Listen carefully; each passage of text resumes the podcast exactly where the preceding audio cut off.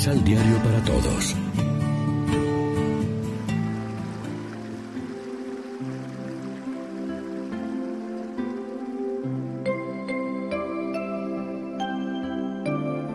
Primera lectura. Los ha reconciliado para hacerlos santos e irreprochables a sus ojos. De la carta del apóstol San Pablo a los colosenses.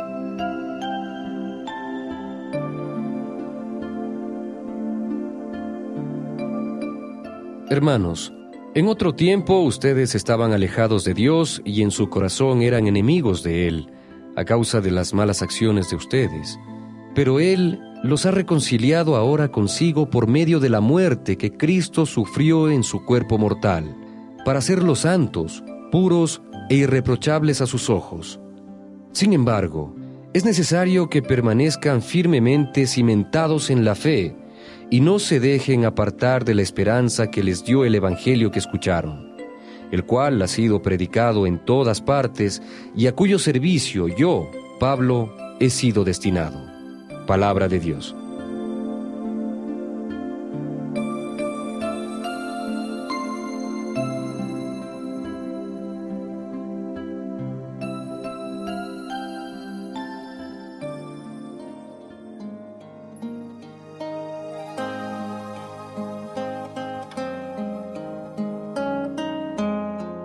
Salmo responsorial del Salmo 53. Por tu inmensa bondad, ayúdanos, Señor. Por tu inmensa bondad, ayúdanos, Señor. Sálvame, Dios mío, por tu nombre. Con tu poder defiéndeme. Escucha, Señor, mi oración y a mis palabras atiende. Por tu inmensa bondad, ayúdanos, Señor. El Señor Dios es mi ayuda. Él quien me mantiene vivo.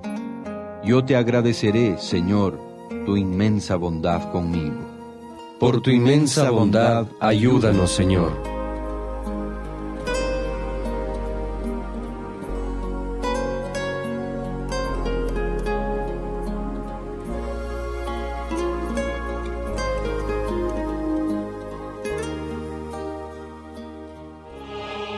Proclamación del Santo Evangelio de nuestro Señor Jesucristo, según San Lucas. Un sábado en que Jesús atravesaba unos sembrados, sus discípulos arrancaban espigas, las restregaban con sus manos y se las comían. Al verlo, algunos fariseos les dijeron, ¿Por qué hacen ustedes lo que no está permitido hacer en día sábado?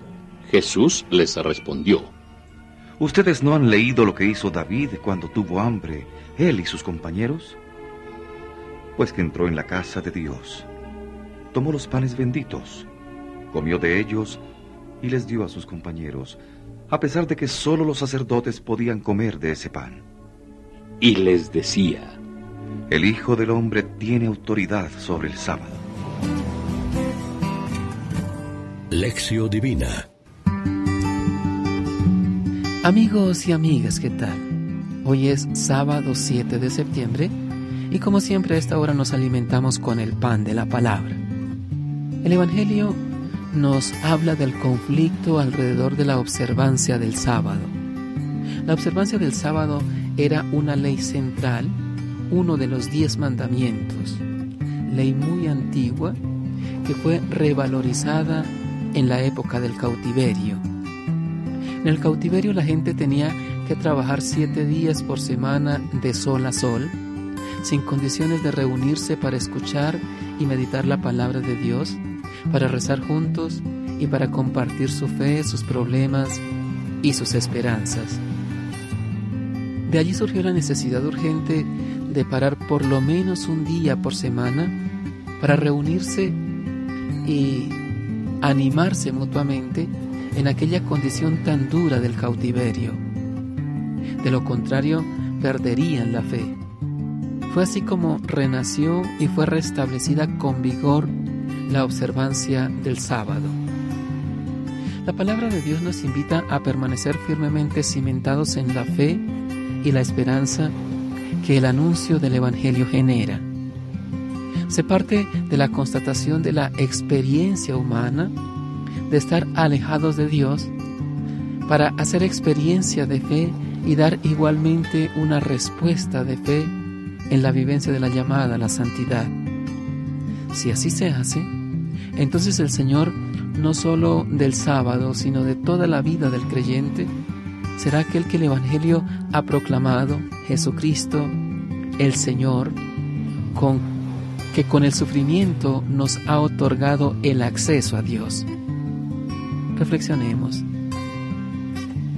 ¿Somos conscientes de la acción reconciliadora de Dios en el cuerpo sufriente de su Hijo? El anuncio del Evangelio llena de sentido nuestro pasado, presente y futuro. Oremos juntos. Señor Jesús, libérame de mis alienaciones, prejuicios personales, complejos de autosuficiencia. Indícame el camino que de seguir para aceptarte como mi Señor. Amén. María, Reina de los Apóstoles, ruega por nosotros.